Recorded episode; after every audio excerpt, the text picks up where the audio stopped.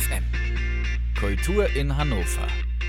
Wir sind hier auf dem Spamfilter Festival in Pavillon Hannover und ich spreche kurz vor Beginn der Auftaktveranstaltung mit Markus Beckedahl. Markus Beckedahl ist der Betreiber des Blogs netzpolitik.org, das ja gerade erst im Zuge der ganzen Landesverrataffäre in, in aller Munde war. Ja, Markus, ähm, zur Vorbereitung auf das Gespräch habe ich vorhin noch kurz in ein Interview reingehört, das du mit dem äh, Logbuch Netzpolitik Podcast geführt hast. Das war so kurz nach, der, nach dieser ganzen Landesfahrradgeschichte, als es gerade öffentlich wurde. Das war noch alles relativ frisch. Ich habe da noch ein bisschen rumgewitzelt, irgendwie, ja, das ist die größte journalistische Auszeichnung, die man sich vorstellen kann.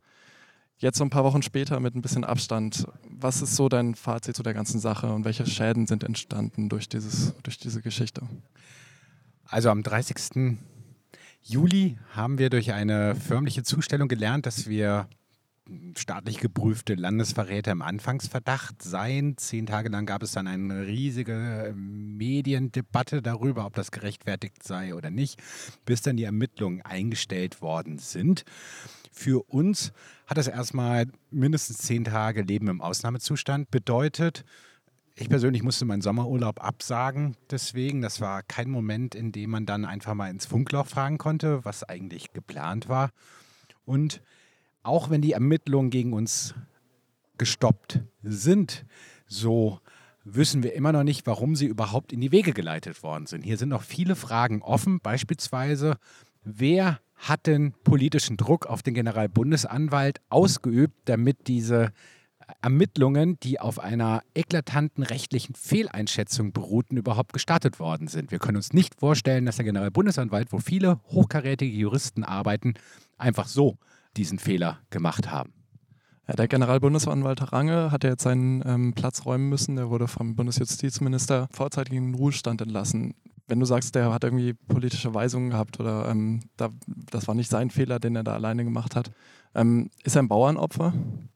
Also Range sehen wir nicht als Bauernopfer, den sehen wir ganz klar als Bauerntäter. Er wurde als Bauernopfer hm, quasi aus dem Amt gehoben, um ähm, ja, abzulenken davon, dass andere Fehler gemacht haben. Aber hätte Range nicht erstmal diese Ermittlung eingeleitet, dann wäre er jetzt noch im Amt. Insofern ist er auch ein Mittäter. Äh, er hätte verhindern können, dass er irgendwie in den vorzeitigen Ruhestand kommt, indem er einfach seine Arbeit gewissenhaft gemacht hätte. Also wir haben keinen richtigen Zugriff auf die Akten. Insofern müssen wir uns auf das verlassen, was unsere Anwälte in den Akten gefunden haben. Und die gehen davon aus, dass halt vor allen Dingen der Verfassungsschutz massiv auf den Generalbundesanwalt eingewirkt haben äh, und dass der Verfassungsschutz sicherlich starke Rückendeckung vom Innenministerium bekommen hat. Ob man das alles nochmal genau detailliert nachweisen kann, ist fraglich, weil viele Vermerke beispielsweise in den Akten, die unsere Anwälte bekommen haben, einfach fehlen. Okay, das heißt, ihr seid noch mitten in der Untersuchung dieser ganzen Geschichte, ähm, was da die Hintergründe sind. Aber kannst du schon ein Zwischenfazit geben? Wird das wieder passieren oder wird sich ein Generalbundesanwalt nicht nochmal so ein Desaster leisten? Also es war das dritte Mal in der Geschichte der Bundesrepublik, dass überhaupt gegen Journalisten wegen Landesverrats ermittelt wurde. Das letzte Mal war 1983. Da ging ich noch in den Kindergarten und André Meister, mein Redakteur, war noch nicht mal geboren. Insofern gehen wir davon aus, dass so schnell nicht nochmal wegen Landesverrats ermittelt werden wird. Und unser Justizminister hat zumindest angekündigt, dass er das Gesetz abändern möchte. Da werden wir ihn beim Wort nehmen, mal schauen, ob er das auch einhält. Und wie, wie greifbar war das, als dann dieser Brief bei euch, euch plötzlich in der Redaktion lag? Hattet ihr den, den, das Gefühl, das könnte ja jeden Moment die Polizei anreiten?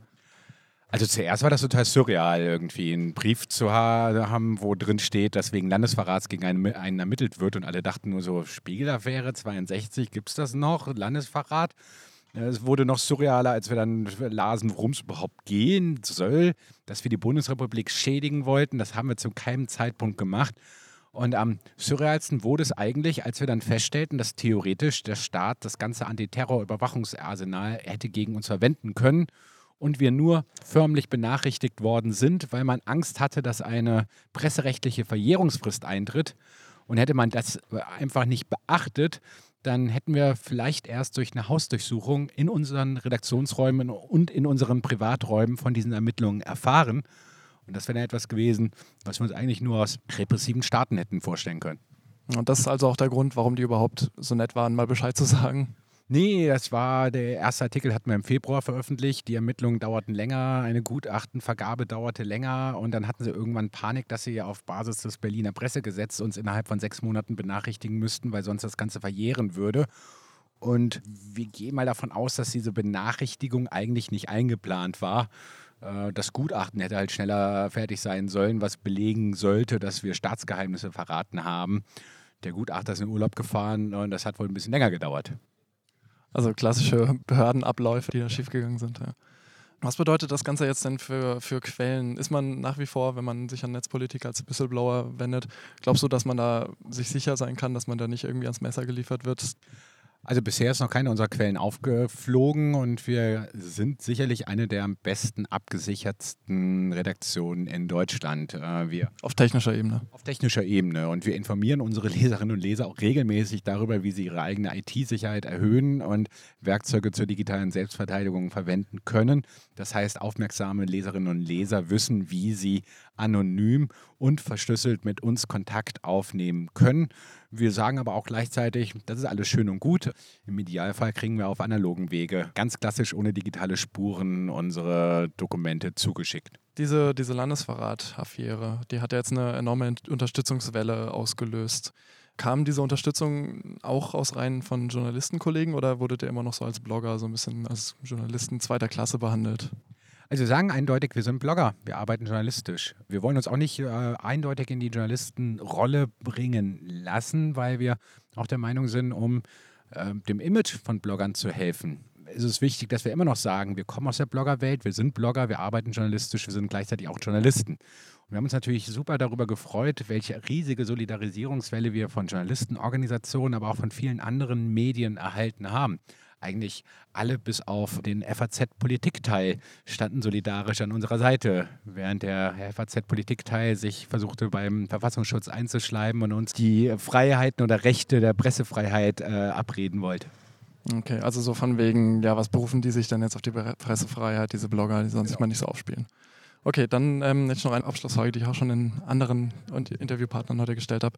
Es ist ja eine ganze Menge kaputt gerade. Netzneutralität läuft nicht so, wie sie laufen sollte. Ähm, Vorratsdatenspeicherung läuft nicht, wie sie laufen sollte. Kannst du dich heute Abend trotzdem hier hinsetzen und positiv über das Netz berichten und über den digitalen Stand? Ja, natürlich. Es liegt an uns, wie wir das Netz gestalten. Und ich versuche immer ein bisschen Optimismus zu verbreiten, weil wenn alle der Meinung sind, das Netz geht nur noch bergab, dann kümmert sich keiner mehr darum. Aber es geht um unsere Gesellschaft, es geht um unsere digitale Umwelt, die können wir noch mitgestalten. Dafür braucht es Optimismus. Okay, dann danke ich dir für das Interview und wünsche viel Erfolg heute Abend bei der Podiumsdiskussion. Dankeschön. Danke auch.